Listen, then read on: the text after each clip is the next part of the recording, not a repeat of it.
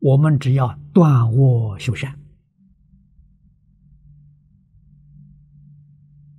啊，起心动念、言语造作啊，与伦理相应，与道德相应啊。伦理是五伦，五伦是讲啊人与人的关系啊，关系不能错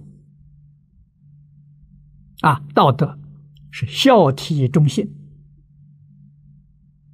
礼义廉耻、仁爱和平，我们能依循这个原则去做，纵然是有灾难呢，那个灾难也会化解。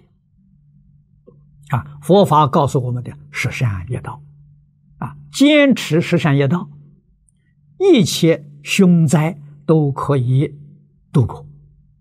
啊，大的灾难化成小的灾难，小的灾难就没有了。啊，这是肯定的，所以我们依照啊。